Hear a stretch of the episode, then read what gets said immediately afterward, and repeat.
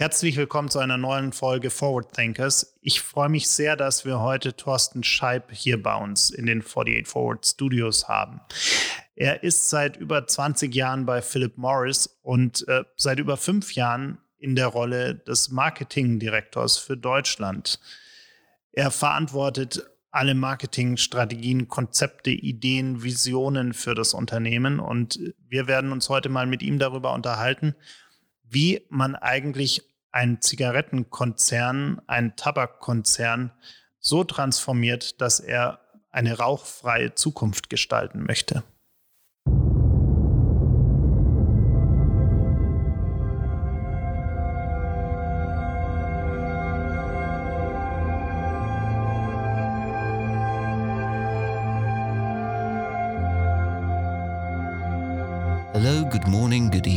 Good afternoon, and welcome wherever you are in the world. Congratulations on subscribing to the Forward Thinkers podcast. 30 minutes of debate, thinking, forwardness, guests, a special guest and the remarkable voice Enjoy. Herzlich willkommen, Thorsten, hier bei uns in den 48 Forward Studios. Freut mich sehr, dass du hier vorbeigekommen bist. Wir sitzen auch mit 1,50 Abstand, wie sich das heute gehört. Und wir wollen heute ein bisschen über ähm, deine Arbeit reden, über Philip Morris reden und auch über die spannende Transformation, die Philip Morris in den letzten Jahren gemacht hat und vom weltgrößten Zigarettenkonzern hin zu einem Unternehmen mit einer Vision einer rauchfreien Zukunft, was sich ja im ersten Moment irgendwie ja jetzt nicht der nach einem schlüssigen ersten Schritt, also nicht der, wo man vielleicht auf die Idee kommen würde, den man gehen würde als Zigarettenkonzern. Deshalb lass uns mal zum Anfang gehen. Wodurch wurde diese Transformation eigentlich ausgelöst und wie sieht die Mission genau aus? Also erstmal danke nochmal für die Einladung. Es ist auch mit, mit Abstand schön, mal heute nicht im Homeoffice zu sitzen, sondern mal wieder andere Menschen und andere Gesichter zu sehen. Ähm, und dann zur Frage, ähm, ich glaube, wie die, wie die Vision aussieht, hast du ja gerade schon gesagt, erstmal als Tabakkonzern rauchfrei zu werden. Und ich glaube, das Spannende darin ist ja genau dies, dieser Widerspruch, was ja viele nicht schaffen in der Kommunikation, glaube ich. Das, was auch die Leute aufhören lässt, wenn sie diese, diese Worte hören. Ein Tabakkonzern, der sich aufmacht, so in die Welt rauszieht und sagt, wir würden gerne rauchfrei werden oder wie wir es im Englischen sagen, designing a smoke-free future oder kurz gesagt unsmoke. Das ist ja auch so ein Wort ist, ein Tabakkonzern, Marlboro, größte Firma, unsmoke. Das darf ich vorneweg, glaube ich, ist, ist die große Stärke der Vision, dass sie so provokant ist, weil sie eigentlich sagt, und äh, das werden wir sicherlich noch ein bisschen diskutieren, das Businessmodell oder alles, was wir tun, eigentlich einmal im Kreis dreht und, und, und verändert. Wie sieht sie aber jetzt, sage ich mal, neben der klassischen Kommunikationsheadline im Detail aus? Vision ist ganz klar, irgendwie eine Milliarde Raucher weltweit dazu bewegen, zu risikoreduzierteren Alternativen zu wechseln. Wir wissen es alle, äh, Rauchen bringt ein Risiko mit sich, Rauchen ist schädlich. Und deswegen hat man sich vor 15 Jahren aufgemacht, äh, Produkte zu entwickeln. Also aus dem Produkt rauskommt, weil ich gesagt habe, es muss doch möglich sein, ein Produkt zu entwickeln, das das Risiko beim, beim Rauchen reduziert. Und mit ICOS ist es gelungen. ICOS schafft es, das Risiko um 95 Prozent zu reduzieren. Was gut ist, weil das die Basis dieser ganzen Transformation. Ich glaube, das ist vielleicht auch wichtig. Ich glaube, wenn man von, wie ich jetzt von Tabakkonzern arbeite nach 20 Jahren und auch in der Außenwirkung, äh, sich da viele Themen anhören hat müssen und, und sicherlich immer Kritik ausgesetzt ist, auch da in jungen Jahren, wenn man da anfängt nach dem Studium, war es für mich essentiell, dass diese Transformation halt eben auf dem Produkt basiert und auf einer klaren Wissenschaft basiert und, und, und ganz offen und ehrlich ist und sagt, wir haben es mit ICOS geschafft, eine Alternative zu entwickeln, die das Risiko um 95 Prozent reduziert, nicht um 100 ist immer noch ein Restrisiko da. Äh, das Produkt macht weiterhin äh, süchtig, weil es weiterhin Nikotin beinhaltet. Aber äh, für jemand, der nicht aufhören würde, ist es bei weitem, braucht man auch nicht diskutieren, die bessere Alternative. Und damit fängt so eine Transformation an. Und deswegen kommt die Transformation, sage ich immer, nicht aus irgendeinem Marketing-Gag oder aus einer irgendeinem CEO, der irgendwie Lust hat, auch mal mit teilzuhaben an so einer Transformation, sondern die kommt aus einem ganz starken Konsumenten- und Produktbedürfnis raus und hat sich dann und, oder trägt sich jetzt quasi seit fünf, sechs, sieben Jahren dadurch äh, aus diesem Core kommt in, in, in die Firma rein, in alle, alle Bereiche rein. Mhm. Ja, in alle Bereiche ist ein spannendes Thema. Ich könnte mir vorstellen, dass auch für die Mitarbeiter gerade intern es auch ein großer Schritt war, der vielleicht auch nicht für alle leicht war. Und gerade diese Transformation intern zu kommunizieren, äh, war wahrscheinlich auch eine, eine Herausforderung. Wie, wie war das bei euch und, und wie wurde dieser, dieser Prozess auch intern gelebt und erlebt? Also es war hart, muss man sagen, oder ist, ist weiterhin immer äh, anstrengend. Ich glaube, vielleicht auch einer der größten Bereiche, die ich persönlich unterschätzt habe. Und wenn man von Mitarbeiter spricht, nehme ich mich immer mit, mit ein. Also es hört sich immer so an, die Mitarbeiter, sondern ich mit inkludiert. Auch das Management-Team mit inkludiert. Jeder, der mitarbeitet bei, an, an dieser Vision ähm, gab es da sehr viele, sehr viele ähm, spannende, aber auch intensive Phasen.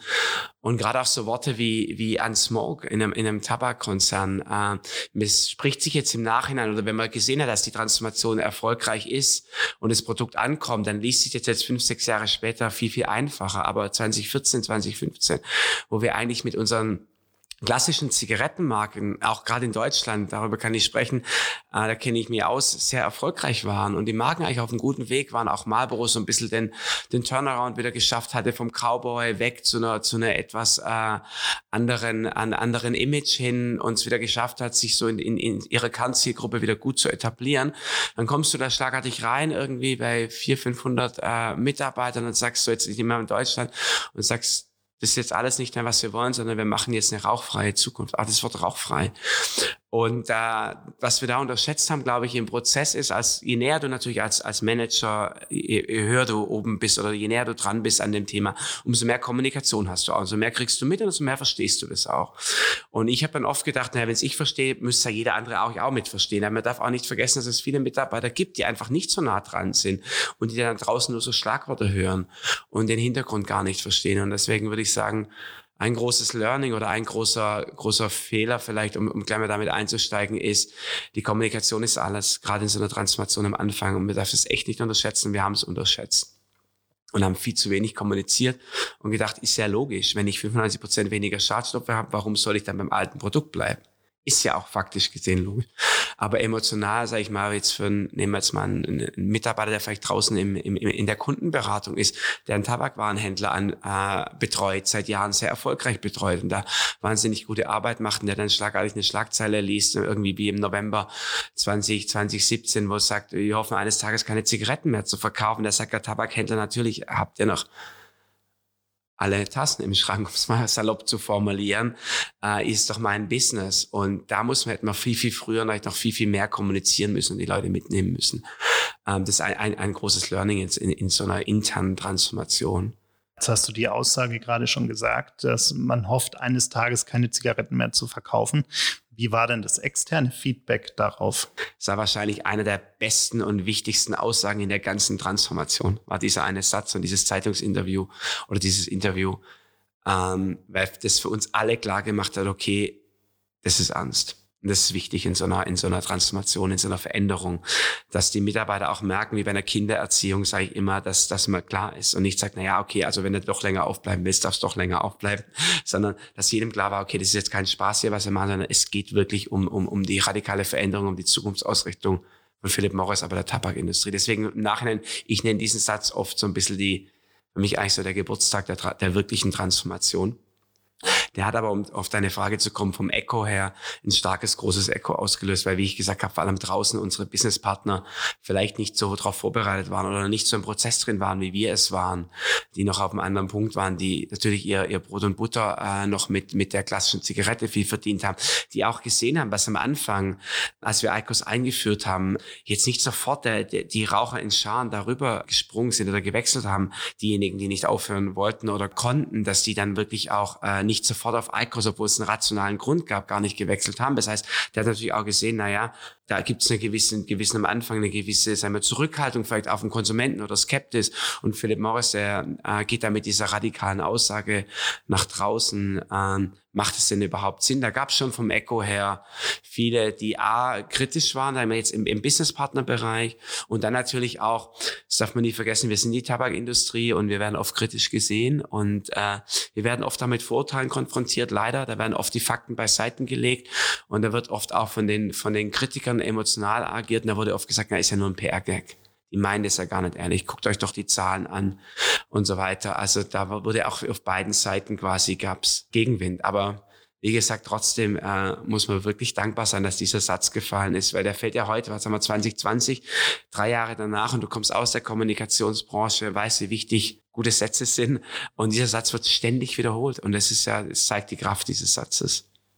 Absolut. Jetzt bedeutet es gleichzeitig aber auch, du hast gerade schon ICOS beschrieben, es ist ja keine Zigarette mehr in dem Sinne, sondern es ist in erster Linie auch mal ein Hardware-Produkt. Und das hat für euch natürlich auch bedeutet, dass ihr auf einmal nicht nur Zigaretten- und Tabakkonzern seid, sondern auch Hardware-Hersteller seid. Was hat das für das Unternehmen bedeutet? Es war, und kann man, gehen wir sicherlich auch noch durch, ein riesen, auch da eine Riesenbedeutung. Deswegen vielleicht vorneweg, wenn ich, wenn ich immer von der Transformation spreche und über unsere Transformation spreche, dann sage ich immer, das ist, das geht weit, weit über eine digitale Transformation hinaus, von der ja gerade wahnsinnig viele Firmen ähm, sprechen, sondern die setzt ganz, ganz am Core an, nämlich wie gerade gesagt, am Produkt erstmal, an der, an der, an der Eigenschaften des Produkts, an der Art und Weise, wie du das Produkt genießt, aber hat auch nämlich äh, eine radikale Veränderung in dem, was wir eigentlich vermarkten. Wir waren vorher Tabakhersteller, hatten ein Produkt, das eine Zigarette, wo jeder weiß, wie man sie bedienen muss. Die hat im Prinzip kein Verfallsdatum, die hat keine großen verschiedenen Versionen, die der Konsument will auch die Innovation überhaupt gar nicht haben. Das ist so ein bisschen, ich schreibe, es einmal mit, mit vielen anderen Gütern des, des Genussmittels, wo du gar nicht so innovativ unterwegs bist, wie beim Wein ja auch nicht und so weiter. Äh, das heißt, die Zigarette war, war, war nicht innovativ und schlagartig vermarkten wir Elektronik. Das ist ja wie wenn Mediamarkt, sage ich immer, schlagartig Landliebe machen würde, die Mitarbeiter dort und sagen, jetzt müssen wir Kühlketten einhalten und verkaufen Joghurts und Eis und haben schlagartig was, was wir noch gar nicht gemacht haben. Das heißt, auch wir wussten überhaupt gar nicht, wie vermarktet man eine Elektronik, wie geht man um mit einem Upgrade. Also wir haben ICOS-Geräte, schlagartig ähm, rufen Leute an, weil Geräte sind anfällig. Jedes Gerät, jedes Handy, weiß man, ist anfällig. Also auch unser ICOS-Gerät ist am Anfang vor allem sehr stark anfällig gewesen. Schlagartig haben wir ein Callcenter mit 40, 50.000 Anrufen im Monat, wo die, wo die, wo die Lichter blinken. Schlagartig müssen wir von einem ICOS 1 auf ein ICOS 2, auf ein ICOS 3, auf ein ICOS 4 upgraden. Äh, was Apple wunderbar weiß, wie es funktioniert. Wir haben es nie gemacht. Keine, keine Ahnung, wie das funktioniert. Das heißt auch für meine Leute im Marketing, aber nicht nur im Marketing, auch im Vertrieb, äh, eine komplette Umstellung. Und nicht nur, dass man sich von Produkt A auf Produkt B umstellen muss, von dem man wirklich keine Ahnung hat. Wir hatten keine Ahnung von Elektronik, weil Feuerzeuge wurden nicht von uns hergestellt, die wurden dazu geliefert, die sind auch nicht wirklich elektronisch. Aber so, das heißt, das Zusatzgerät zur Zigarette war nicht unseres, jetzt haben wir es selber vermarktet. Und äh, das, das war natürlich an sich schon ein großer Unterschied. Plus, dass wir schlagartig ja die, den Tabak nicht aufgeben, sondern die, die große, der große USP von ICOS ist ja, dass es weiterhin Tabak verwendet und da versucht vom Genuss her nah am, am Konsumenten dran zu bleiben, an dem, was er gewohnt ist. Das heißt, du hast weiterhin Tabak und addierst äh, in, in, in Elektronikprodukt dazu und musst auch in der Ansprache, in der Kommunikation schaffen, irgendwie beides zu vereinen. Und wir wissen, je mehr Elemente in der Kommunikation, umso Frankenstein-mäßiger hat sie leider oft die Gefahr zu werden. Äh, das kommt ja auch noch hinzu, dass es nicht ein, voller Wechsel ist, sondern eine hinzuaddieren. Aber das war, war Wahnsinn. Vor allem, also ich würde sagen, der Hauptaspekt dieser, dieser Services, den wir nicht gewohnt waren. Äh, Anrufe zu empfangen, Lichter blinken und so weiter. Ihr habt ja öfter schon gesagt, dass es eine Transformation ohne Plan B war. Was, was wäre eigentlich gewesen, wenn das Ganze nicht geglückt wäre? Die Plan B-Frage kommt ja auch äh, ganz oft und, und äh, oft haben gesagt, was ist denn der Plan B? Und ich sage wirklich, und das, das meine ich von Herzen, wenn du auch dafür arbeitest und jetzt auch heute bis du einen Podcast hältst dazu oder wenn du dich dieser Öffentlichkeit ausstellst mit diesen oft kritischen Fragen auch, dann darf es keinen Plan B geben. Ich meine, wenn du eine Alternative hast, die das Risiko um 95 Prozent reduziert und ich habe im Familienkreis, meine, meine Frau hat gewechselt, meine Mutter hat es jetzt endlich äh, nach ein, zwei Jahren Skepsis auch geschafft, auf, auf ICOS zu wechseln. Das war, ist, oder war eine starke Raucherin und ist jetzt auf ICOS umgeswitcht. Und wenn du dann siehst, was mit den Leuten passiert und, und, und, und, und äh, dann wäre es wirklich persönlich für mich nicht tragbar, einen Plan B zu haben. Und deswegen äh, war es auch sehr gut mit diesem Satz, ich hoffe eines Tages keine, keine Zigaretten mehr zu verkaufen, dass es ganz klargestellt hat, das ist keine Line-Extension oder mein Versuch. Und wenn dann äh, äh, Head and Shoulders äh, äh, Volume 3 nicht funktioniert, dann nehmen wir es halt wieder vom Markt, sondern es ist eine Ausrichtung, die keinen keinen Plan B hat. Deswegen kann ich die Frage, was denn da wäre, gar nicht beantworten, weil die hat sich in meinem Kopf nie gestellt, das, das muss funktionieren. Und es funktioniert zum Glück auch. Und das war von Anfang an klar, das ist ein Weg, nicht die Frage, ob er funktioniert, sondern nur wie er funktioniert. Dass, dass er funktioniert, war klar. Ist nur die Frage, funktioniert er mit dem ICOS-Gerät, das wir haben? Brauchst du vielleicht eine andere Version dazu? Brauchst du noch mal eine andere Technik und so weiter? Das wusste keiner. Aber das, ob eine, eine, eine Risikoreduzierung in der Zigarette Wäre wirklich krass, wenn man sagen würde, wir hätten einen Plan B in der Schublade. Also, wenn du so eine Innovation hast oder so ein Need hast beim Konsumenten. Ist nur die Frage eher wie. Und da bin ich ja echt auch, was, was mir auch wichtig ist, ich glaube auch vielen Mitarbeitern, oder ich hoffe allen Mitarbeitern, wenn man sich da ähm, in so eine Kommunikation und Offensive gibt und den Dialog sucht, dann muss man da auch klar sein. Das glaube ich, ja. Ähm, diese ganze Coronavirus-Pandemie hat uns ja jetzt alle sehr ja, getroffen und, und zumindest mal unseren Alltag ordentlich durcheinander gewirbelt. Wie, wie hat die Krise denn eigentlich Philip Morris getroffen und seht ihr eine Veränderung im, im Konsumverhalten eurer Kunden? Also die, die Krise hat uns erstmal, glaube ich, jetzt wie, wie alle anderen auch, was das, wenn wir jetzt fragen wir intern an, wie, wie alle anderen auch intern getro ne, getroffen, haben wir ja vorher schon ein bisschen andiskutiert. Ich würde sagen, hat uns äh, glücklicherweise dazu, zu gebracht, äh, virtueller zu werden in unserer Zusammenarbeit. Das Homeoffice jetzt mit all den Vor- und Nachteilen, glaube ich, nach vorne gepusht, wie bei jedem Unternehmen. Ich glaube, auch da haben wir, haben wir viel gelernt.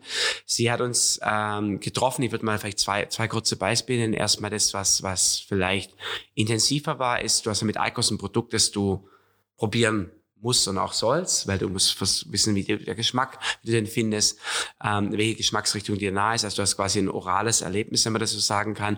Das ist natürlich in Zeiten von Corona, wo du auf generell auf Hygiene bist, auch jetzt so bei Maskenpflicht haben und, so, und solche Themen, ist es nicht einfach in der Vermarktung. Da hat man Konzepte gefunden, dass zum Beispiel wie zu Hause testen für 30 Tage, dass der Konsument das Gerät zu Hause nehmen kann, zu Hause testen kann.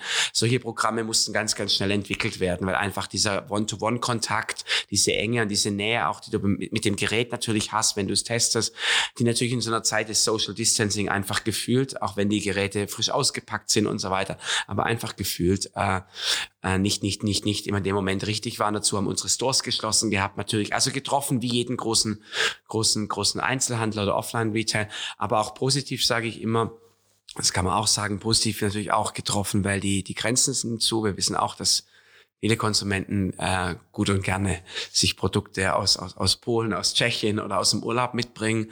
Hier wahrscheinlich jeder, äh, der mal, der mal geraucht hat. Ich habe auch lange geraucht in, in meiner, meiner Studienzeit und dann sich aus dem Urlaub oder im, im, im Flieger eine, eine eine, eine Stange äh, Zigaretten mitgenommen habe. Das ist natürlich durch die geschlossenen Grenzen erstmal jetzt im Moment weg. Das heißt, wir haben das Volumen in Deutschland, das ist gut. Aber jetzt von der Vermarktung her natürlich hat es uns auch äh, in bestimmten Facetten getroffen. Aber dadurch, dass wir in der Transformation auch schon sehr digital waren, und da bin ich wirklich sehr dankbar dafür, äh, dass wir die letzten vier, fünf Jahre da echt einen guten Job gemacht haben, uns online wirklich gut aufgestellt haben. Vor fünf Jahren gab es noch keinen Online-Store, auch von ICOS nicht, der war noch geschlossen. Wenn das, wenn Corona vor fünf Jahren gekommen wäre und der Konsument hätte sich nur mit dem Code in unseren Online-Store einwählen müssen, dann hätten wir wirklich alt ausgesehen, um es offen zu sagen. Jetzt sind wir online wirklich äh, sehr gut aufgestellt, haben eine gute Experience, die Prozesse laufen, deswegen konnten wir schon große Teile, aber auch nicht alles online auffangen. Du hast ja auch in äh, dem Gastartikel, den du für uns geschrieben hast, hast du äh, gesagt, dass sich äh, Philip Morris durch die Transformation auch ein bisschen leichter in der Krise getan hat. Ähm, kannst du das ein bisschen genauer erklären? Ich würde das Wort ein bisschen vielleicht sogar streichen, weil wir waren doch ein sehr, also auf uns gesprochen, wir waren sehr statischer Konzern in, in, den, in, in den Jahren bis, bis vielleicht so 15 unheimlich ähm, entscheidungslangsam, würde ich sagen, haben alles abgestimmt, alles abgesichert. Unser Business im, im, im konventionellen Zigarettenbereich war auch wahnsinnig planbar, weil wir hatten so viele Jahre der Historie, wenige Innovationen, also jeder wusste genau, was passiert. Äh, jeden Monat. Programme haben sich wiederholt. Äh, das hat sich durch die, durch die Transformation radikal verändert. Wir mussten schlagartig im im luftleeren Raum einfach entscheiden. Wir wussten gar nicht, was, wir hatten keine Basis mehr in 2015. Wir hatten keine Historie mehr. Alles war Jahr eins. Das heißt, wir wurden sehr schmerzhaft am Anfang. Das war oft eine Achterbahnfahrt, beschreibe ich es immer, wo der ein Looping nach dem anderen kam und irgendwann schlecht wurde, mir gern ausgestiegen wäre, aber es eben halt nicht mehr ging, dann irgendwann auszusteigen. Aber es war schon eine, eine, eine intensive Zeit, diese Veränderung. Aber es hat einen dazu gebracht, zu entscheiden, ohne zu wissen, was denn genau jetzt ist. Äh, einfach zu wissen, jede Entscheidung ist besser als keine eine Entscheidung, Mut zu haben, ein bisschen auf sein, auf sein äh, Menschen, gesunden Bauchgefühl Menschenverstand auch zu hören. Und wenn du allein das jetzt mal diese Schlagworte nimmst, ich glaube, dann haben wir alle gemerkt, ist ja genau das, was wir in den ersten Tagen der Corona-Krise alle tun mussten. Äh, nehmen den Freitag, da den, den 13. März, wo dann die Schulen, schließen wir unsere Stores jetzt am Samstag, den 14. März oder warten wir, gab noch keine offizielle Aussage und dann auf sein Bauchgefühl zu hören, auch Entscheidungen zu treffen, in der Krise Dinge schnell zu machen. Und ich glaube, das wirklich, würde ich sagen, es hat mich auch stolz gemacht, auch mit meinem Team. Das haben wir wirklich gut hinbekommen. Und da haben wir dann doch gemerkt, dass wir uns wahrscheinlich schon mehr trainiert haben, als uns wirklich selber bewusst war. Ich glaube, wenn du meine Leute oder mich befragt hättest, gesagt, na ja, wir sind ja auf einem guten Weg, aber es ist noch ein langer Weg zu gehen. Und es ist ja noch ein Weg zu gehen, aber wir sind sicherlich schon weiter, als wir wahrscheinlich geglaubt haben weil wir einfach äh, doch wirklich die Jahre davor viel, viel gebeutelt wurden, aber auch gezwungen wurden, immer wieder Entscheidungen zu treffen, ohne zu wissen, ohne Datengrundlage, ohne irgendwas, weil es einfach keine Daten gab, kein richtig oder falsch gab, weil man einfach nicht wusste, wie wir jetzt ICOS am besten vermarktet, äh, wie, wie wir es am besten angeht. Es hat uns in der Corona-Krise, glaube ich, jetzt schon echt, aber als Management-Team muss ich sagen, wirklich zusammengeschweißt und das hat man gemerkt, wir hatten wirklich ich war beeindruckt wie in den ersten Wochen vor allem, wie schnell und zügig und, und, pro Tag und wir klar waren, okay, die Entscheidung muss heute getroffen werden, zu welchen Spendenaktionen, zu welchen Themen, bleibt das da offen, bleibt dazu, fährt der Außendienstmitarbeiter raus, ja, nein. Ähm, und da waren wir echt, fand ich, für mich würde ich sagen, würde uns ein Gut geben, auf jeden Fall in der Schulnote, ähm, was man selber normal nicht tut, weil äh, wir sagen immer, Eigenlob stinkt, aber das ist kein Eigenlob, sondern würde ich sagen, wir haben viele Fehler gemacht und viele Dinge auch in den letzten fünf Jahren äh, wirklich hart gelernt, aber da haben, konnten wir echt profitieren. Gibt es auch Fehler, wenn du jetzt auf die letzten Wochen zurückschaust, die du vielleicht anders machen würdest?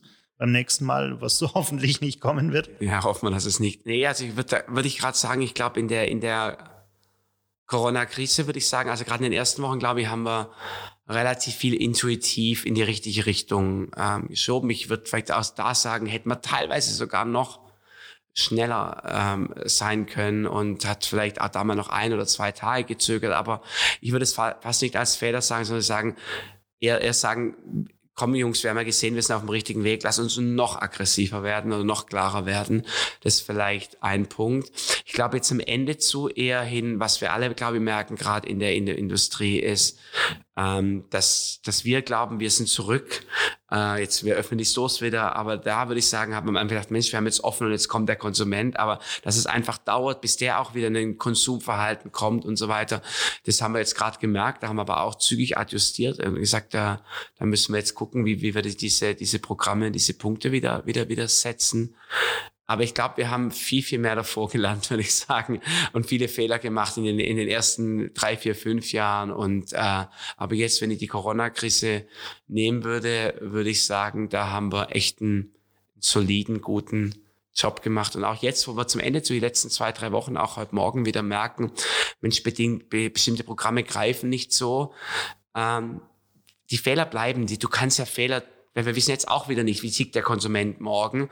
Aber wir gehen mit den Fehlern schneller um. Wir, wir sprechen sie schneller an. Wir sind nicht mehr so, früher war auf einem Großkonzern, kennst du vielleicht auch so, dann wird es erstmal ein bisschen vertuscht, ein bisschen Präsentation drumherum geschrieben und so weiter. Das passiert bei uns nicht. Wir sagen einfach, okay, das Programm funktioniert nicht, merkt man nach vier Tagen, was müssen wir tun? Und da sind wir einfach, glaube ich, äh, gut, gut unterwegs.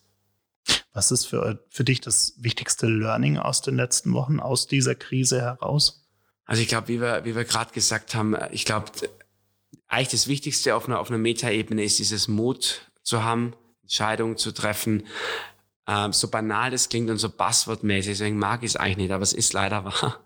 Äh, dieses Entscheids. Also lass das Team auch nicht hängen oder Eier rum gerade wenn du dann auch virtuell connected bist, ich glaube, das ist dieses Entscheiden, Mut zu haben, eine Entscheidung zu treffen, äh, aufs Bauchgefühl zu hören.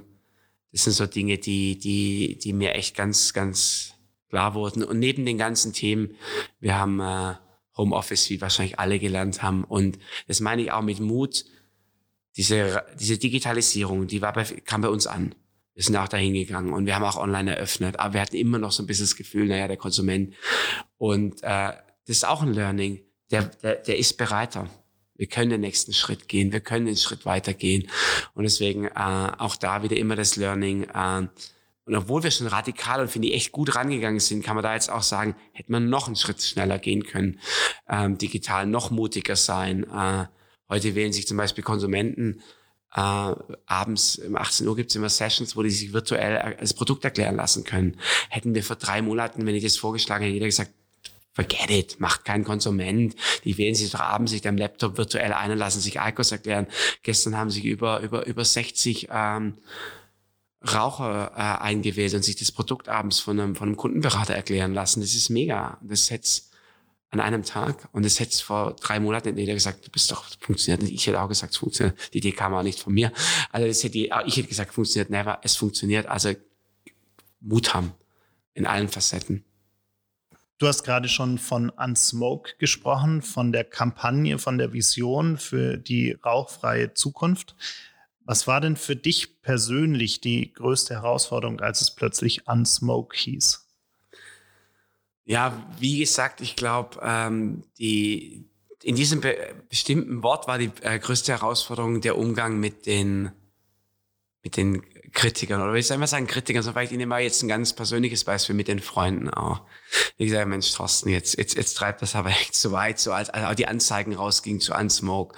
Und ja, die gesagt haben, das ist doch echt jetzt nicht, nicht wirklich ernst gemeint von euch. Also so ein bisschen dieses, äh, immer noch schwingt er beim Tabakkonzern immer mit. Ist es, ein, ist es wie schon sagte, so ein PR-Gag oder nicht? Und da waren viele Freunde, als die Anzeigen gesehen irgendwie fanden sie es cool und haben gesagt, boah, echt bold, irgendwie da, da, da dazu rauszugehen, medial auch groß. Aber so in einer gewissen Weise haben sie mich alle angeguckt und gesagt, hast du jetzt so unter uns in den vier Augen, was steckt denn da wirklich dahinter? Und waren dann echt überrascht, wenn mir das mal so fünf Minuten erklärt, auch abends bei einem Bier oder so, dass es wie ernst und wie, wie, wie, wie klar die Vision dann doch wirklich ist. Aber das war am Anfang schon so ein bisschen, wo ich gemerkt habe, ups, die, die denken jetzt alle, das ist so eine, ein, ein Marketing-Gag, würde ich sagen. Es kam schon viel, muss man offen sagen, ist auch ein Learning. Mir ist dann so überzeugt, aber da kam schon oft von vielen zurück, Mensch, jetzt äh, ist es echt euer Ernst, das kann ja nicht sein. Es war, glaube ich, sogar zu krass teilweise für Leute, als das ist, das war vielleicht so der, der Moment, wo ich dachte, okay, es bedarf wirklich viel Erklärung. Bevor wir, bevor wir gleich nochmal äh, näher in das Marketing-Thema reingehen, Gab es einen Moment, der dir in den letzten Jahren besonders in Erinnerung geblieben ist, ganz persönlich? Ja, den gibt's. Ähm, das ist immer ein, äh, ein Montag, nenne ich den immer, das ist der Montag des Geschäftsführer-Meetings. Ähm, traditionell das sind wir noch traditionell jeden Montag. Jetzt machen wir es virtuell jeden Tag. Also wir, auch da sind wir öffnen. Aber wir haben traditionell unser Management-Team-Meeting jeden Montag. Und es gab diesen besagten Tag, wo man wusste, okay, jetzt gehen wir die rauchfreie Zukunft und irgendwann müssen wir den Schritt radikal gehen und eigentlich die komplette Kommunikation für unsere konventionellen Zigaretten und, und Marken wie Marlboro oder hauptsächlich Marlboro einstellen. Das spürt man, der Moment kommt, weil irgendwann lässt sich das auch nicht mehr argumentativ und auch businessmäßig macht es einfach keinen Sinn mehr. Man spürt das, aber man ist natürlich groß geworden mit einer Marlboro, mit einem Cowboy, mit den Kampagnen hat die geschaffen. Hat dann auch mit, mit viel Herzblut Don't Be a Maybe als Kampagne mit den Markt gebracht, 2011, 12, hat die, die, der Marke damit ein neues, neues Image gegeben und dann diesen Moment zu, zu spüren, der da kommt und man sagt, okay, der wird kommen die nächsten Wochen, Monate und er kam dann an diesem besagten Montag, wo wir wussten, okay, da ist die Entscheidung gefallen, in, in, in diesem Team äh, die Kampagnen und die Unterstützung von der Marlboro für Deutschland einzustellen. Und es war schon so ein Moment, wo es wo es ruhig war im Management-Team, weil irgendwie wusste, okay, es ist jetzt so ein historischer Moment. Und ich kriege da immer heute auch noch, noch Gänsehaut, wenn ich darüber spreche, weil das war dann einfach so ein Moment, wo man wusste, okay, jetzt, jetzt jetzt ist auch da der nächste, der nächste Schritt erreicht. Und äh, schon für die Organisation, für alle zu sagen, es war unvorstellbar, dass wir eine nationale Konferenz haben, wo, wo, wo kein Marlboro-Film am Anfang läuft oder wir nicht über, über, über, über diese Themen sprechen. Und das war dieser Montag, wusste da geht man abends nach Hause und denkt, okay, jetzt, jetzt ist soweit. Jetzt hast du ja auch so ein bisschen deine eigene Arbeit, dein eigenes Herzblut oder so irgendwie obwohl man sich wahnsinnig auf das Neue freut, aber es ist ja auch schön, wenn man das Alte nicht dann mit den Füßen wegtritt, sondern auch ein bisschen Wehmut hat. Und ich hatte schon aus Marketing, nicht aus dem Produkt und nicht aus der, äh, das weißt du, glaube ich, hast du auch gemerkt, nicht aus der Risikoreduzierung und so weiter, das alles richtig, richtig stark und toll, aber so rein aus den Werten des Marketings zu sagen, da geht jetzt eine Ära zu Ende mit einer Marlboro. Marlboro ist eine ikonische Marke, hat. Deswegen, es war, ein, war, ein, war ein, ein wichtiger, wenn nicht der Moment für mich in der Transformation neben dem November-Interview, war das vielleicht so der, wo es mich persönlich dann getroffen oder wo mir klar wurde, okay, jetzt, jetzt sind wir da, jetzt fährt die Achterbahn so, würde ich sagen, vielleicht oben so über den Hügel drüber. Jetzt rasen wir runter. Wenn wir noch mal ein bisschen über Marketing sprechen, es gibt ja für die Tabakbranche ein Werbeverbot. Für, für viele andere Unternehmen wäre das unvorstellbar, dass sie nicht für ihr eigenes Produkt werben dürfen. Ähm, wie geht ihr damit um und ähm, wie funktioniert Marketing mit Werbeverboten eigentlich? Also wir haben in Deutschland äh, jetzt kein totales Werbeverbot, sondern ein, ähm, teilweise ein, ein Werbeverbot für bestimmte Kanäle.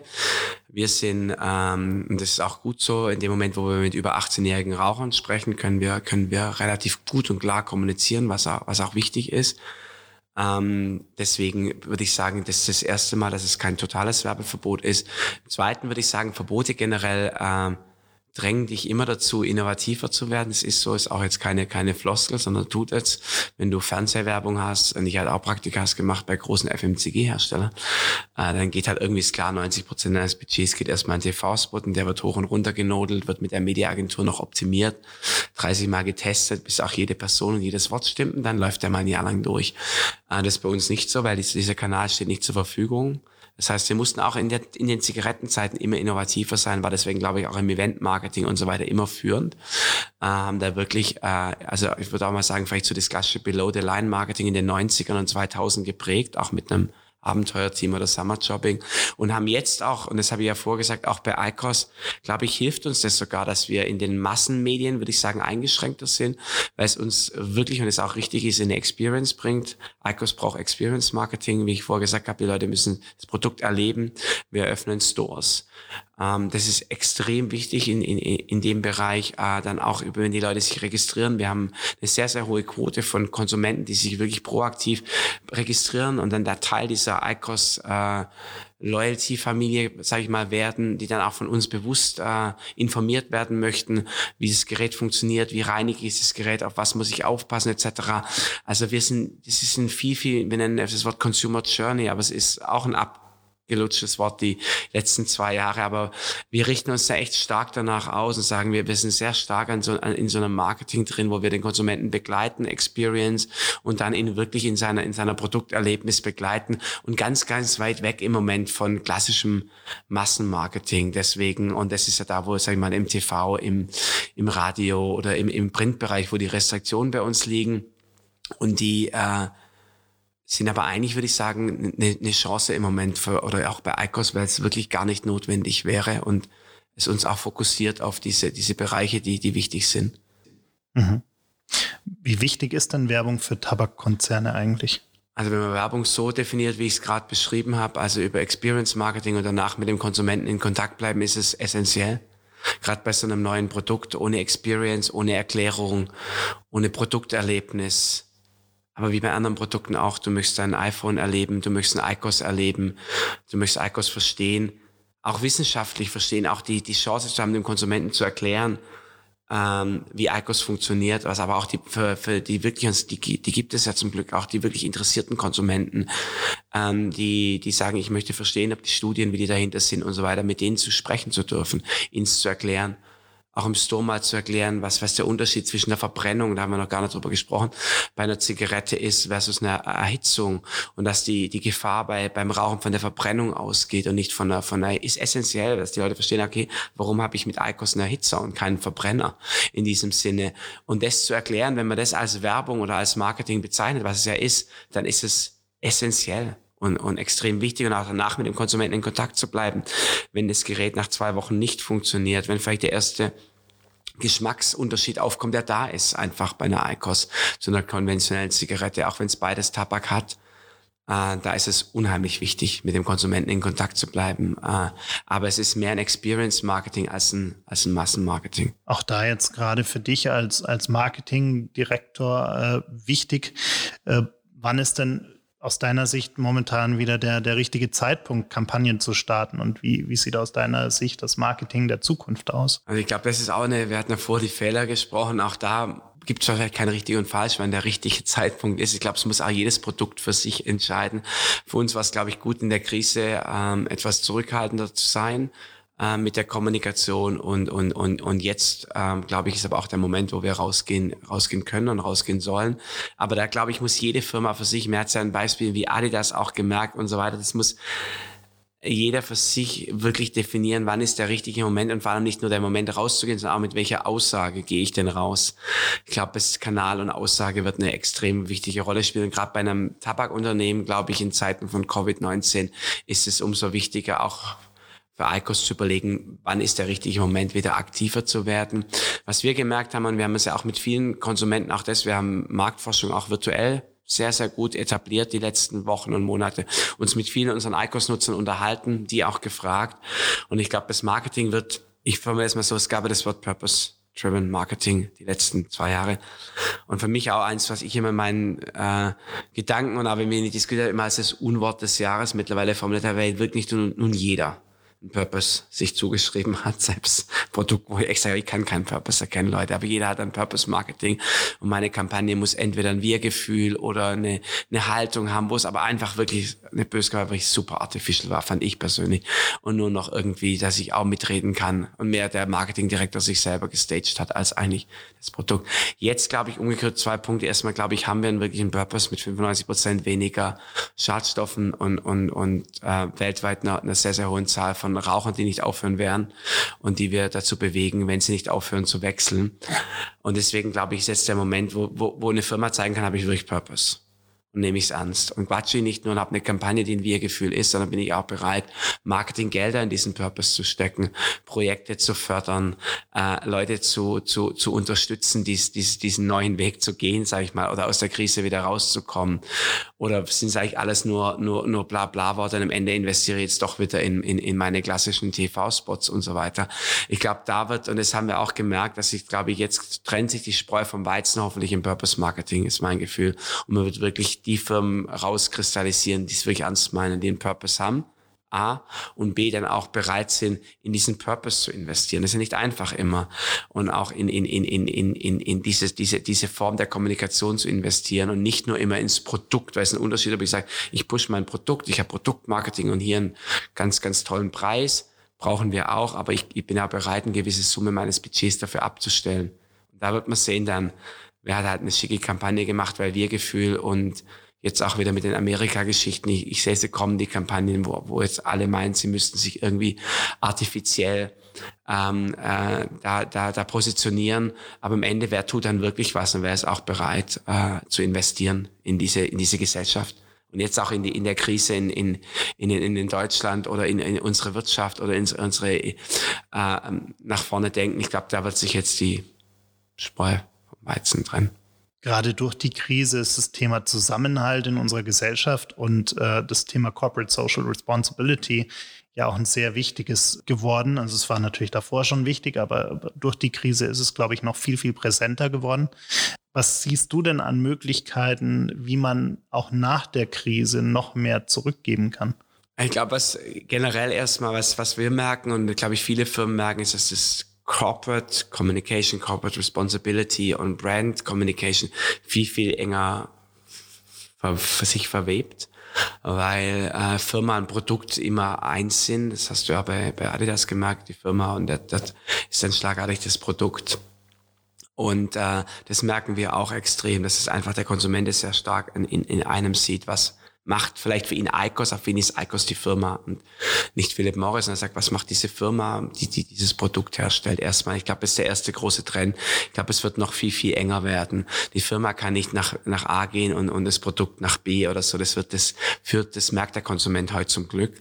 Und ich glaube, für uns als ähm, Innovationstreiber, und ich glaube, das ist ja eine Stärke auch, wo wir wirklich, was wir vorgesagt haben, glaube ich, durch ein, ein Tal der Tränen gegangen sind, äh, Businessmodelle umkrempeln mussten, äh, von einem auf den anderen Tag nicht schlagartig keine Kanäle mehr hatten, keinen Leitsordner irgendwie hinter uns hatten, wo wir nachschlagen konnten. Wie funktionieren denn Dinge?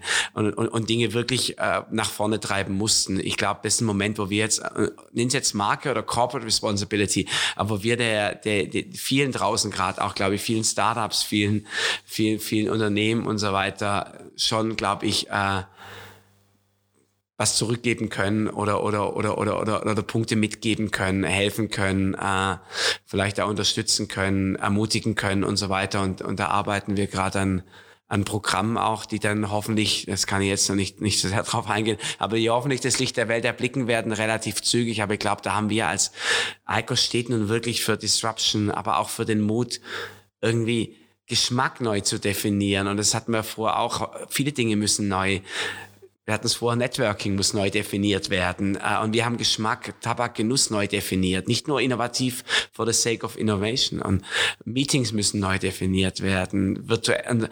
Und dazu zu sagen, es geht dann dann manchmal doch mehr, als man glaubt, noch auch jetzt im Nachgang.